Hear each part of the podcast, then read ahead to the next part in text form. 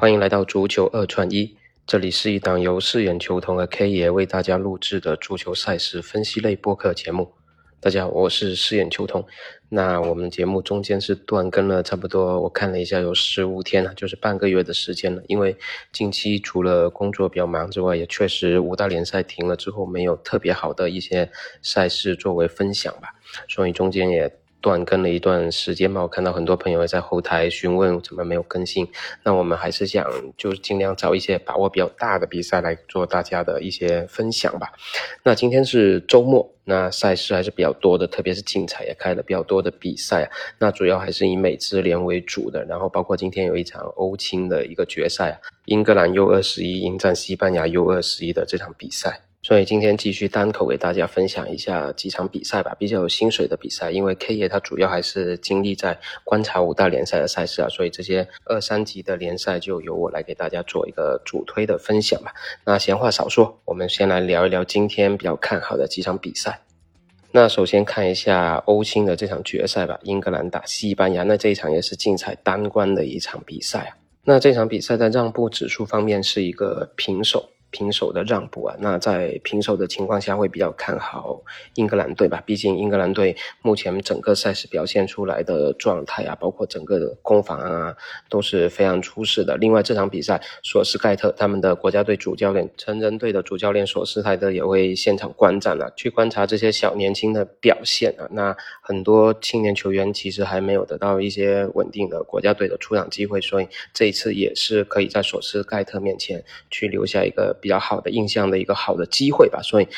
这样的一个背景下，所以英格兰的战役肯定会更强的。再加上英格兰在本届世锦赛实际上表现出了很强的一个统治力啊，小组赛到决赛五场比赛都是全胜，而且打进十球一球未丢，所以不难看出他们这种防守的硬度啊。所以这场比赛在平手的这个基础上，英格兰应该可以力保九十分钟至少不败的。所以在竞彩方面，大家可以考虑一个让胜，那让胜其实赔率还是比较低的，只有一点三八，目前竞彩的一个赔率啊。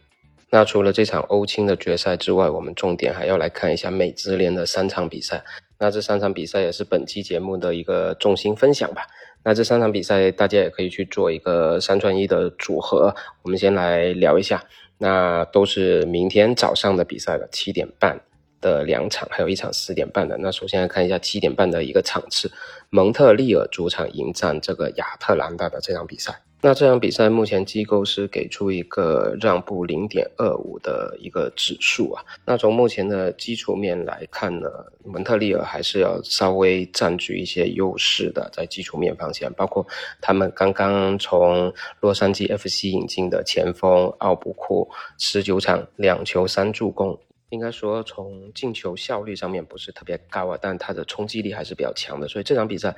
他有可能代表蒙特利尔第一次登场，所以还是会给亚特兰大制造出不少的麻烦的。因为亚特兰大他的后防一个核心啊，古特曼十八场三球两助，目前已经转会离队了，加盟了另一支美职联的球队克拉多急流。所以这场比赛亚特兰大他在后防线上的还是会存在一定的隐患的。那这场比赛会看好蒙特利尔在主场取胜。那这场比赛同时也是竞彩六零幺零的竞彩场次啊，那这场比赛我们会比较看好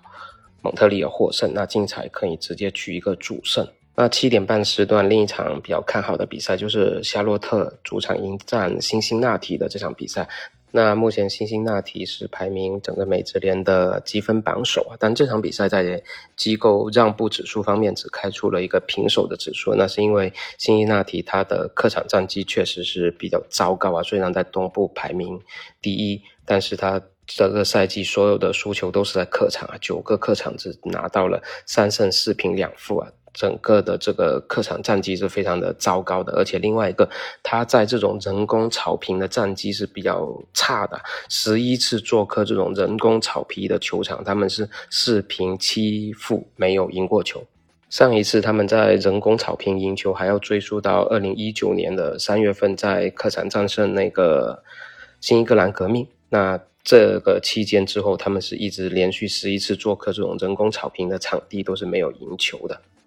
包括去年三月份做客夏洛特是零比二给告负了，所以虽然他们目前排名东部首位，但是遇到这个客场加上这种人工草坪，所以整个机构对他来说还是并不是特别的看好。那从两队的这种人员配置的基础面来说，辛辛那提是全员都比较健康、比较齐整的，而主队夏洛特是有一个主力后卫，他是一直都是伤停，还没办法出场。目前只是由后腰琼斯来后撤，然后客串这个中卫，所以对球队的防守还是存在一定的隐患的。所以这场比赛，我们还是看好辛辛那提能够在客场起码全身而退吧。所以在这个。让步指数方面，我觉得平手去辛辛那提是可以的。然后在竞彩方面，我们直接走一个让负，虽然赔率低一点点，但我们做二串一、三串一的话，应该还是比较稳健、比较可观的一个收益的。